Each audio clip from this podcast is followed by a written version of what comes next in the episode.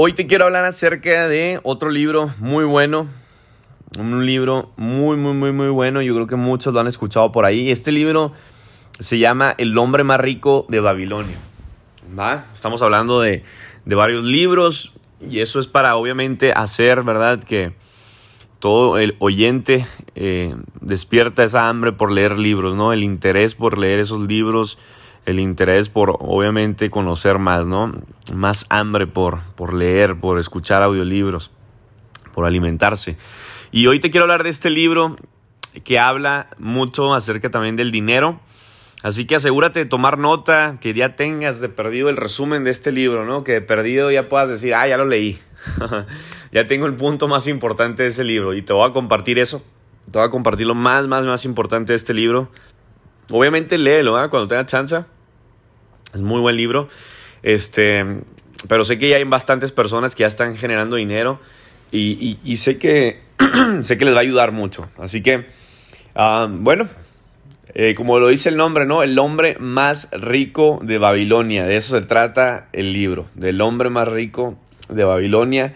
Y Babilonia fue una de las ciudades con más prosperidad y abundancia que haya existido. Si nos vamos a la Biblia, ¿verdad? Podemos ver historias de Babilonia, le llamaban la Gran Babilonia. Era, era como si fuera Las Vegas hoy en día, ¿no? Como si fuera Dubai. Una ciudad grande, ¿verdad? Con lujos, con mucho gasto, eh, muy poderosa, como si fuera una New York. De hecho, así lo conocen en Estados Unidos como Nueva York, por su gran estatua de la libertad. ¿Verdad? Y este, bueno, eh, de eso se trataba, de eso se trata este libro. Y esta, digo, esta, esta, en esta ciudad habían dos hombres, uno se llamaba Bansir y otro se llamaban Arcad. Y estos dos hombres eran amigos desde la infancia, estos dos amigos, ¿verdad? desde pequeños eh, estaban, ¿verdad? Juntos, eran amigos y con el paso del tiempo, Arcad se convirtió en el hombre más rico de la ciudad. ¿Y qué pasó con su amigo Bansir? Bueno, él luchaba día a día para subsistir, ¿verdad? Para vivir, vivir al día, ¿verdad? Pero apenas estar, estar ahí, este, pues teniendo para comer, vivía al día literal. Y bueno, Bansir, al ver que su amigo Arcad se convierte en el hombre más rico de la ciudad, pues obviamente, ¿verdad? Se dio cuenta. Y, y él con esa gran preocupación, ¿verdad? Y lucha diaria, fue a entrevistar a su amigo fue con Arcad y, y, y lo entrevista y le dice, oye, güey, ¿por qué si crecimos juntos y estudiamos en la misma escuela, tú estás muy rico, ¿verdad? Porque has acumulado tanta fortuna y yo no. o sea, literal, mentoreame, ¿no? O sea, dame un consejo, enséñame cómo es que le hiciste. Los dos fuimos a la misma escuela, tuvimos los mismos maestros, los mismos estudios, salimos de la misma escuela ¿ok? Y tú te has convertido en el hombre más rico de la ciudad y yo soy de los, ¿verdad? De clase muy, muy baja, ¿no? De los más pobres. Entonces Arcad le dijo, claro que sí, déjame te doy tres consejos. Así que aquí van los tres consejos de el hombre más rico de Babilonia. ¿Están listos para anotarlos? Venga pues. Número uno. Número uno le dice Arcad, hey, de cada 10 monedas que ganes, una es tuya para guardar. O sea que en otras palabras, señores, del 100% que estás ganando ahorita, el 10% guárdalo. El 10%. Si estás ganando mil dólares, pues 100 dólares, ¿no? Entonces guarda, guarda el 10% y esto va a ser tu pago inicial. ¿Se acuerdan lo que compartimos en podcast pasados?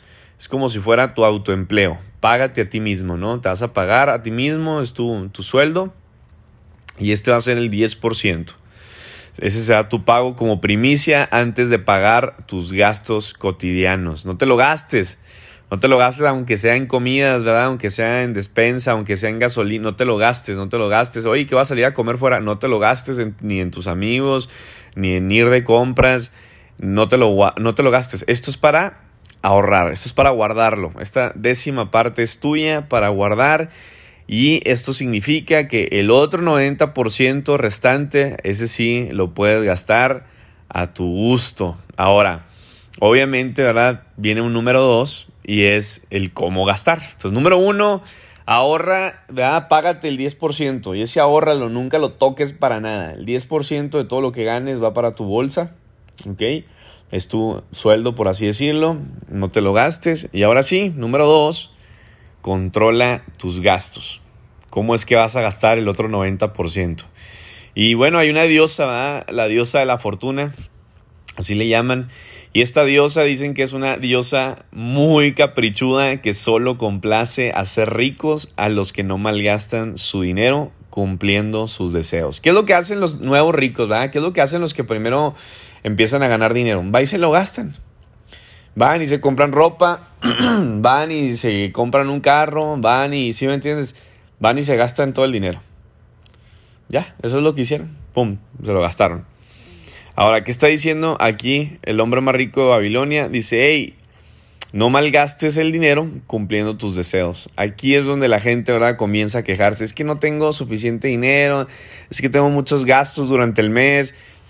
y lo importante, perdón, lo importante aquí, en este punto, ¿verdad?, en este consejo, es identificar los gastos que puedas eliminar. Entonces, ¿qué gastos puedes eliminar? ahorita, ¿verdad? Y más que estamos viviendo una pandemia. Mucha de la gente, ¿verdad? Eh, empieza a ver qué poder comprar. Estás viendo en línea ahí Mercado Libre, Amazon, eBay y no veas eso, hombre. ¿Para qué? ¿Para qué? ¿Para qué no gastes? Entonces, muchos de los primeros gastos que podemos eliminar es Visa y Mastercard. No usar esas tarjetas, ¿no? No uses las tarjetas. Hacer una lista de los gastos, por ejemplo, del mes De hecho, eso, es lo que, por ejemplo, yo hago casi siempre. Ok, estos son mis gastos, esto es lo que yo gasto más o menos al día, esto es lo que gasto más o menos ¿verdad? en total a la semana, esto es lo que gasto más o menos en total al mes. Y basado en eso, ¿verdad? Tomo ahí el control de mis gastos y de ahí no me muevo, ¿no? O sea, bajo lo más que se pueda de gastar y de ahí no le muevo. Oye, Fernando, pero te va muy bien. Por eso, güey. Por eso me va muy bien. La otra vez me dijo un amigo, ay, güey, no mames, güey, estás ganando tanto, güey, ¿para qué te fijas tanto en... A ver, güey, le dije, por eso estoy donde estoy por eso tú estás donde estás, cabrón. Por eso, güey. Por eso estás jodido. Porque no cuidas el dinero. Por eso estás como estás, güey. Por ahí. La otra vez un amigo, otro amigo, ¿no? Andamos en Juárez. Y, no, hombre, güey, no, no, no, Invítame a comer, güey. Tú, tú traes lana, güey. Yo no, y la fregada. Y yo, ándale, pues, vente, vámonos. y fuimos a comer. Y ya terminamos de comer y no me acuerdo qué nos estaban ofreciendo. Y dije, ah, cabrón, dije, está bien caro eso. dije, no manches, pues qué hace, ¿no? No me acuerdo qué me habían ofrecido ahí en la calle, algo así. Y me dice mi amigo, no mames, güey, o sea, pero ni te, ¿para qué te fijas tanto, güey? Pues si ganas un chingo, que no sé qué. Y yo, güey, por eso estás como estás, güey. ¿Sí me entiendes? O sea, por eso es que yo estoy donde estoy y por eso es donde tú estás. Porque estás, tiras el dinero, güey, tú lo gastas. Es una fuga, ¿verdad? Les llaman ¿verdad? gastos hormiga, fugas hormigas. O sea, estás tira y tira el dinero de poco en poquito. Acuérdate del libro que vimos la otra vez, el efecto compuesto. De poco, poco más poco es igual a mucho. Entonces, señores, aunque tengas mucho dinero, aunque te esté yendo muy bien, aunque seas buen, tengas buen rango y te, y te esté llegando buen dinero, tranquilo. No se trata de mostrarle a los demás. No se trata de mostrarle, ah, mira, soy tal rango, estoy ganando tanto. No, güey. No gastes el, no, más, no malgastes el dinero. Si puedes no gastar, mejor. Entonces, haz una lista. Es un consejo, ¿ah? aquí mío, haz una, una lista de todos tus gastos del mes. Y recuerda, señores, ¿verdad? que la información es una arma muy valiosa. Saber cómo gastar tu dinero es una de las maneras más efectivas ¿verdad? para yo creo que eliminar muchos gastos y gastos innecesarios. Entonces, número uno, ahorra el 10% de lo que estás ganando desde ya. Ahorra el 10% de lo que estás ganando desde ya. Yo me acuerdo que me decían cuando recién empecé a, hacer redes de mercadeo, me decían, este, ¿y qué carro te vas a comprar? Nada, güey, nada, cabrón. Nada, hasta que me pueda comprar unos dos, tres carros, listo. ¿Sí me entiendes? Hasta que me pueda comprar unos dos, tres carros, ¿verdad? Fácil, ahí entonces a lo mejor ya me puedo, ya me, ya, me compro, ¿no? Me acuerdo que compré mi primer Mercedes, ya me había comprado antes, ¿verdad? Tenía una empresa tradicional mientras estaba en la universidad, me había comprado un Pontiac, luego me compré una camioneta BMW y me iba bien, traía dos, traía dos empresas tradicionales mientras me graduaba de la universidad, siempre me gustó ¿verdad? el dinero, no era amor al dinero, pero me gustaba hacer lana, hacer dinero, hacer plata. Y cuando entro a, negocios por internet, a redes de mercadeo, eh, ¿y, qué carro te vas a comprar? Y yo, nada, güey. Ya estaba como en, creo que 4 mil, 5 mil dólares al mes. Y luego llegué a 7 mil dólares. Y luego de ahí me, pasé a, a, creo que 12 mil dólares. Y luego 16 mil dólares. Y luego 21 mil dólares. Y así me fui, ¿no? y cuando estaba ya en, creo que 4 o 5 mil dólares, ya me, ya me estaban diciendo, ¿y qué carro te vas a comprar? Y yo, nada, güey. Todo ¿verdad? Todo me lo voy a invertir aquí en el negocio para que me aviente al siguiente rango. Y luego el siguiente rango me lo vuelvo a invertir aquí para que me dé para el siguiente rango. Y eso empecé a hacer. Me quedaba literal con un 10% y eso era como para tener, ¿verdad? Colchón ahí en el banco, para tener, ¿verdad? Por si una emergencia, por si algo. Pero todo lo volví a reinvertir. Entonces, señores, número uno, ahorra el 10%. Número dos, controla tus gastos cómo vas a gastar, en dónde se te está yendo el dinero al día, dónde se te está yendo el dinero a la semana, dónde se, te está yendo el dinero al mes. Y eso te va a ayudar mucho a acumular riqueza, a generar, ¿verdad? A, estar bien económicamente, financieramente, que seas sabio con tu dinero. Y número tres, y terminamos. Número tres, haz que tu dinero trabaje para ti. Haz que el dinero trabaje para ti. Y aquí es donde, ah, sí, güey, claro, ya me la sé, inverte. A ver, güey, pues vamos a ver si es cierto.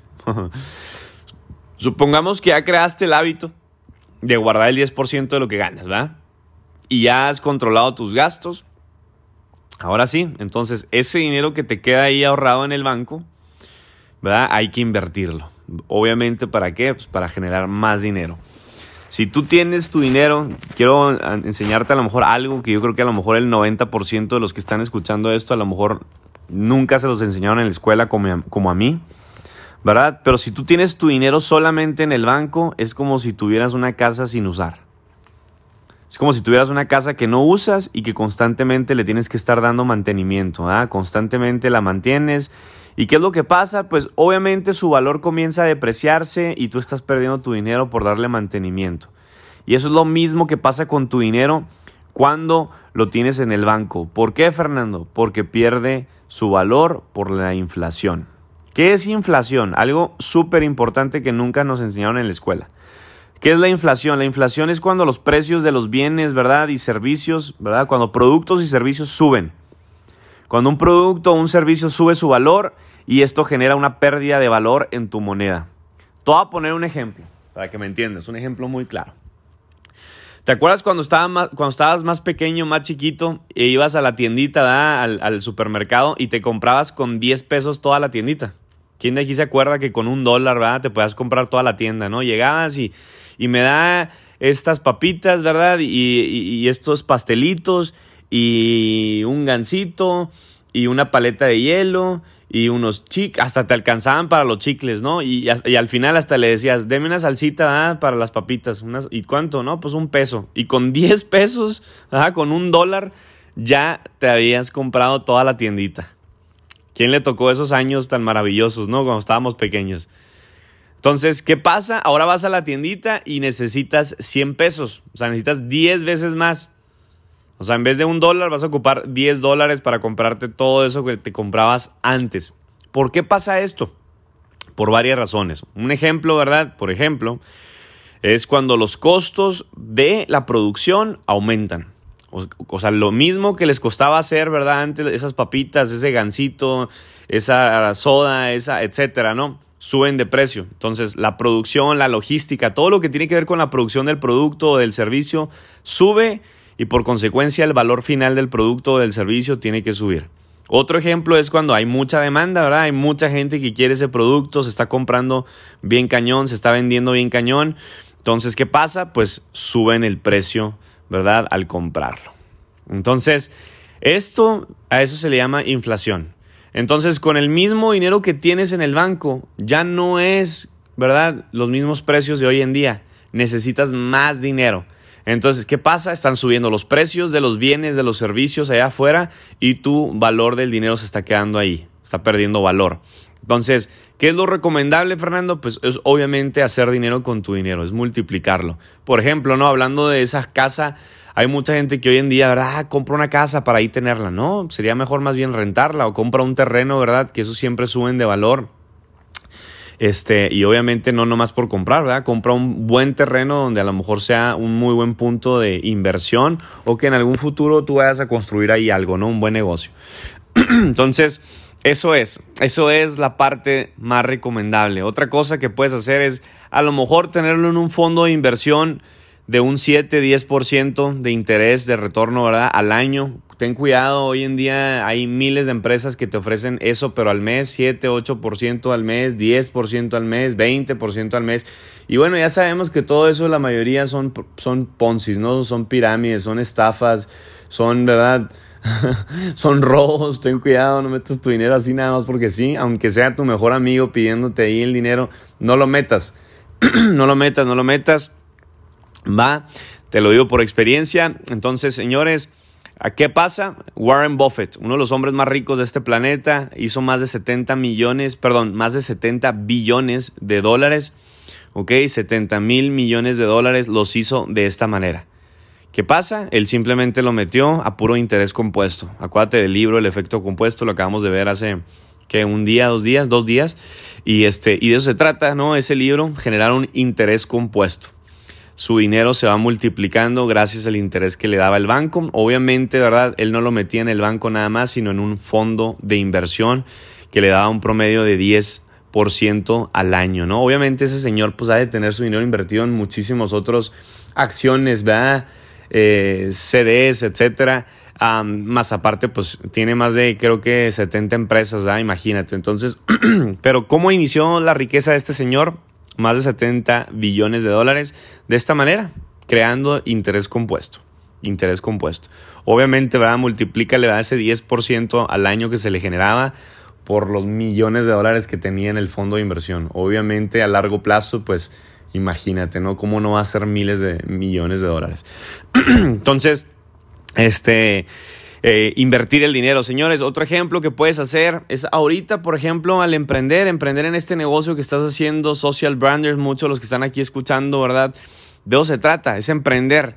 Es comenzar a lo mejor este, este negocio como tu propio negocio y obviamente te permita renunciar a lo mejor al trabajo que a lo mejor ya no quieres, ¿no? Entonces, de eso te, para eso te sirve el dinero, para emprender, para invertir, para hacer otro negocio, ¿verdad? O si eres un empleado que obviamente lo que ganaste en ese empleo no te lo gastes, lo inviertas aquí, por ejemplo, para que tarde o temprano este negocio te dé más de lo que estabas ganando como empleado y el día de mañana puedas decir, ¿sabes qué?